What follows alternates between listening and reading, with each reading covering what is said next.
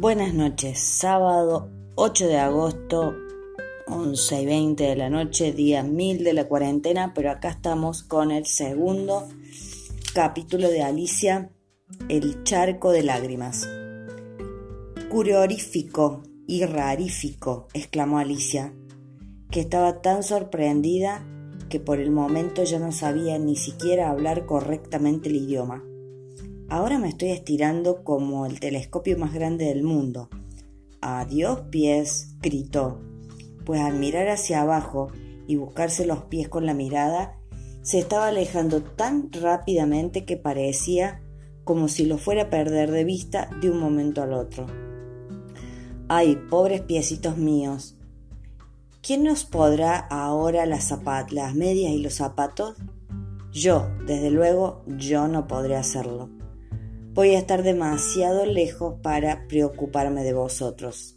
Tendréis que arreglárselas por vuestra propia cuenta como mejor podáis.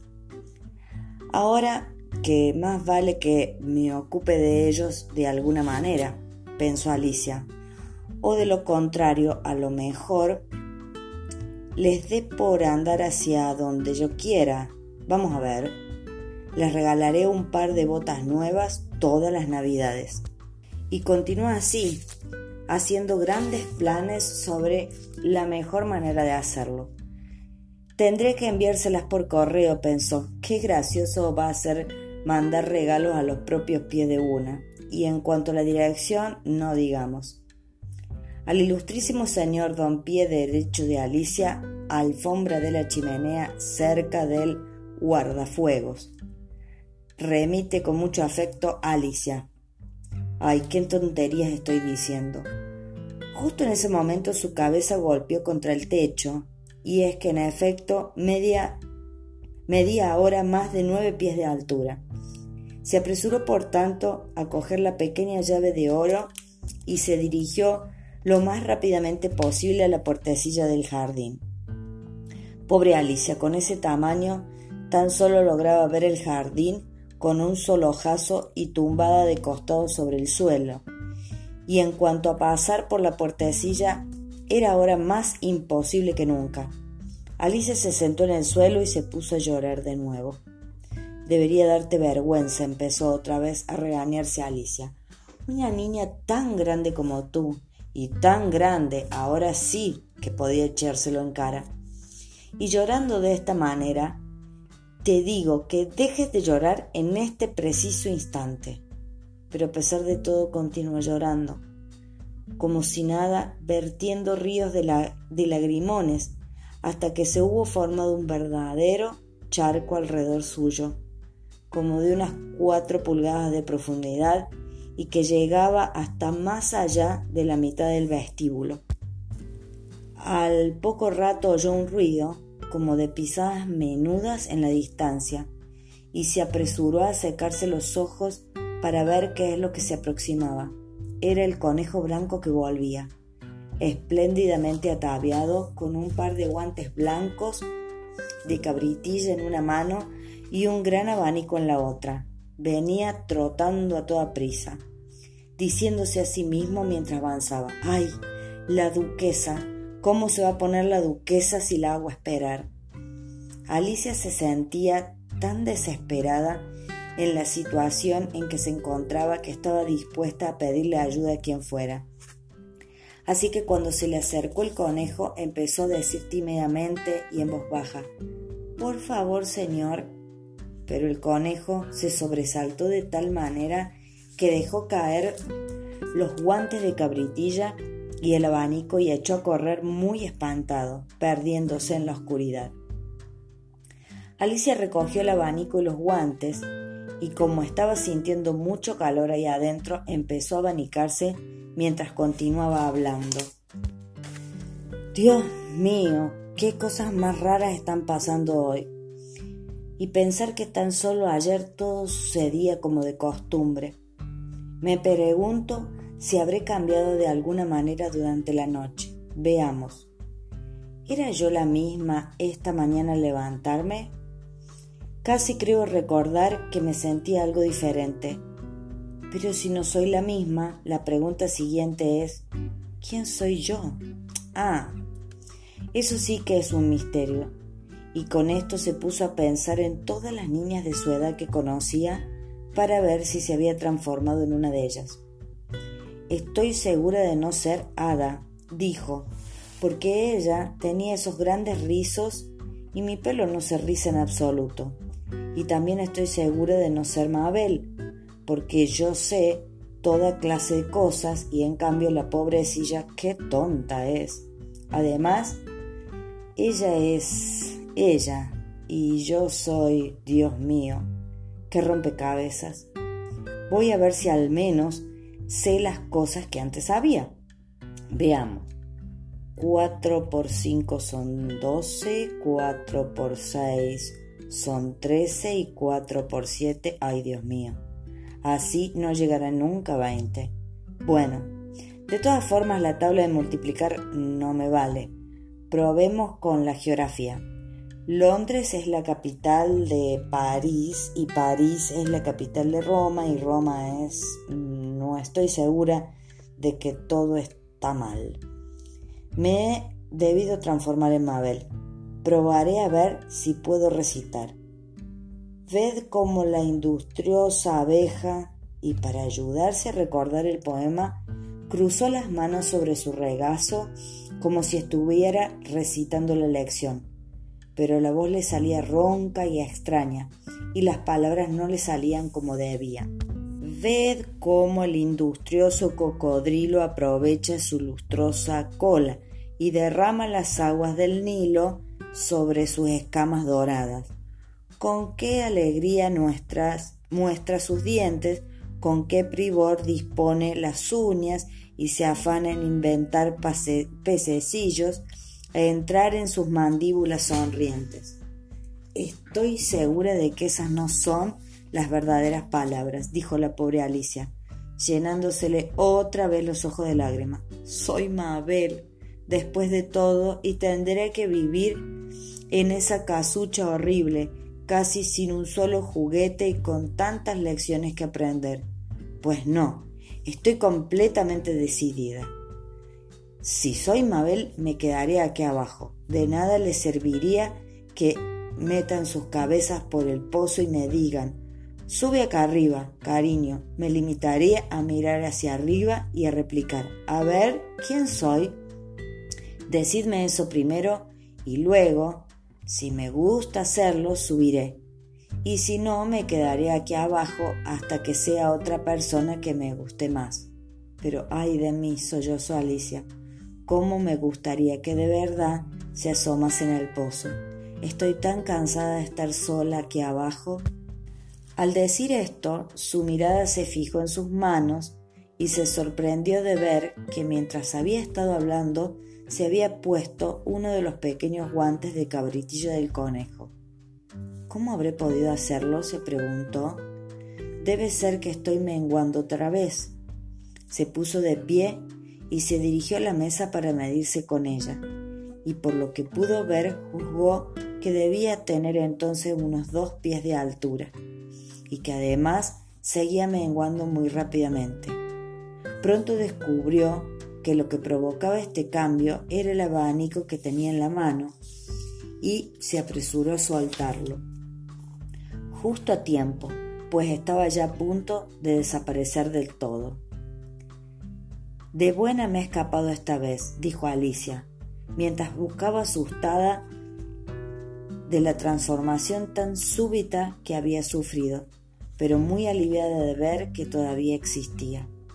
Y ahora al jardín, exclamó, dirigiéndose a todo correr hacia la diminuta puertecilla, pero ay, estaba cerrada, como antes, y la pequeña llave de oro seguía igualmente sobre la mesa de cristal. Y además, todo está peor que nunca, pensó desolada la niña, pues jamás he sido tan pequeña como ahora, jamás y declaró y declaro que no me gusta nada cómo están las cosas. Al decir esto, resbaló y cayó con un gran chapuzón en un agua salada que le llegó al cuello. Lo primero que se le ocurrió es que había caído de alguna manera en el mar. Y en ese caso podré volver a casa en tren, se dijo Alicia, que había ido a la playa una sola vez en su vida y había llegado a la conclusión general de que fuera uno a donde fuera en la costa inglesa, esta estaba llena de casetas de baño en el mar. De niños cavando con una pala, pala en la arena, una hilera de casas al borde de la playa y detrás una estación de ferrocarril. Sin embargo, pronto dedujo que donde estaba en realidad era en el charco de lágrimas que había formado con tantos lagrimones, como había vertido cuando tenía nueve pies de altura. Ojalá no hubiera llorado tanto, dijo Alicia mientras nadaba en derredor intentando encontrar una manera de salir. Supongo que ahora sufriré el castigo que me merezco por haberlo hecho, ahogándome en mis propias lágrimas. Eso sí que sería una paradoja. Pero es que todo es tan raro hoy. En ese momento oyó que algo chapoteaba, no muy lejos de donde ella estaba, y nadó en su dirección para ver de qué se trataba. Al principio creyó que se trataba de una morsa o de un hipopótamo, pero luego se acordó de lo pequeña que era ahora y dedujo que no se trataba más que de un ratón que habría caído en el charco igual que ella. ¿Me servirá de algo? se preguntó Alicia. ¿Intentar hablar ahora con ese ratón? Todo es tan poco corriente aquí abajo que no me extrañaría nada que pudiera hablar, y en todo caso nunca se pierde nada por intentarlo. Así que empezó a decir, Oh ratón, ¿sabes cómo salir de este charco? Estoy muy cansada de estar nadando por aquí. Oh ratón. Alicia pensó que esta sería la manera más indicada de dirigirse a un ratón, pues aunque nunca lo había hecho antes, se acordaba de que en la gramática latina de su hermano ponía el ratón, del ratón, al ratón, para, con, sobre, tras, etc. El ratón, o ratón. El ratón la contempló con cierto detenimiento y a Alicia le pareció que le guiñaba un ojito, pero no contestó nada.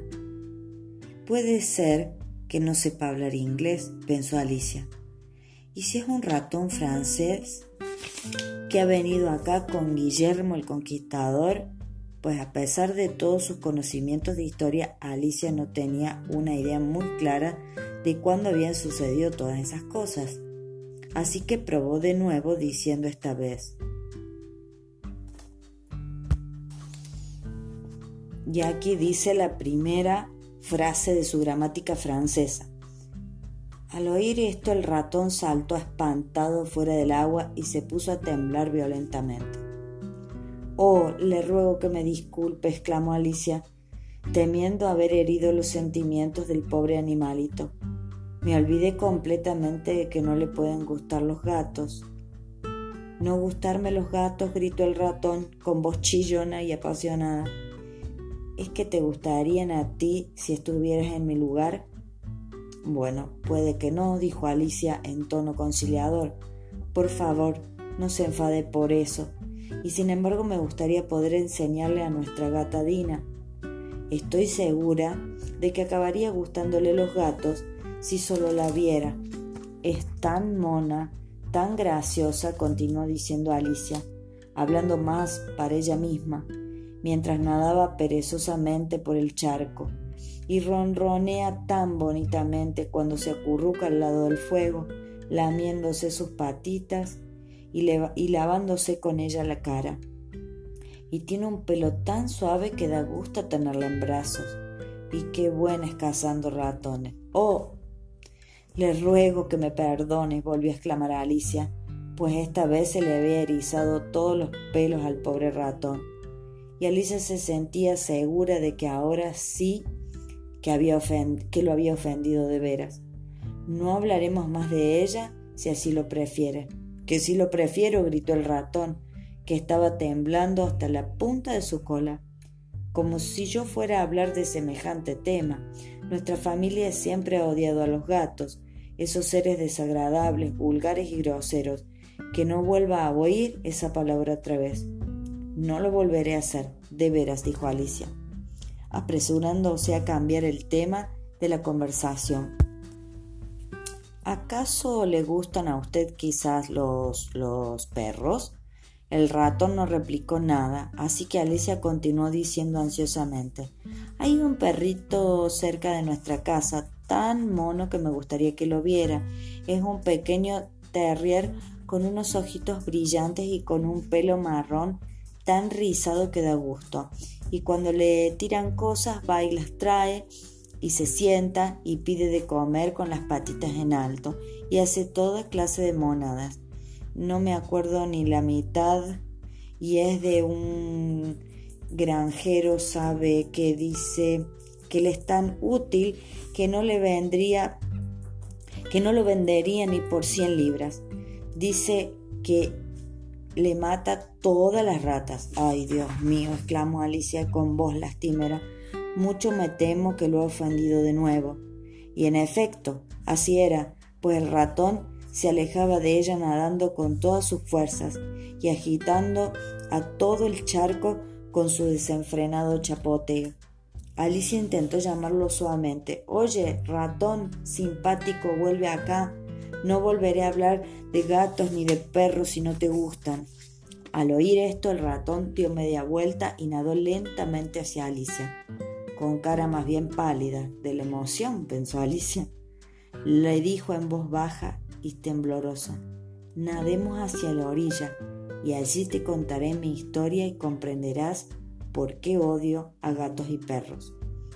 Ya era hora de que lo hicieran, pues el charco estaba llenándose cada vez más de pájaros y animales que habían caído en él. Un pato y un dodó, un loro, un aguilucho y varias otras criaturas extrañas. Alicia se puso en su cabeza y pronto el abigarrado conjunto hubo ganado la orilla. Bueno, espero que les haya gustado y nos vemos la próxima semana. Muy, muy buenas noches. Fuera luces.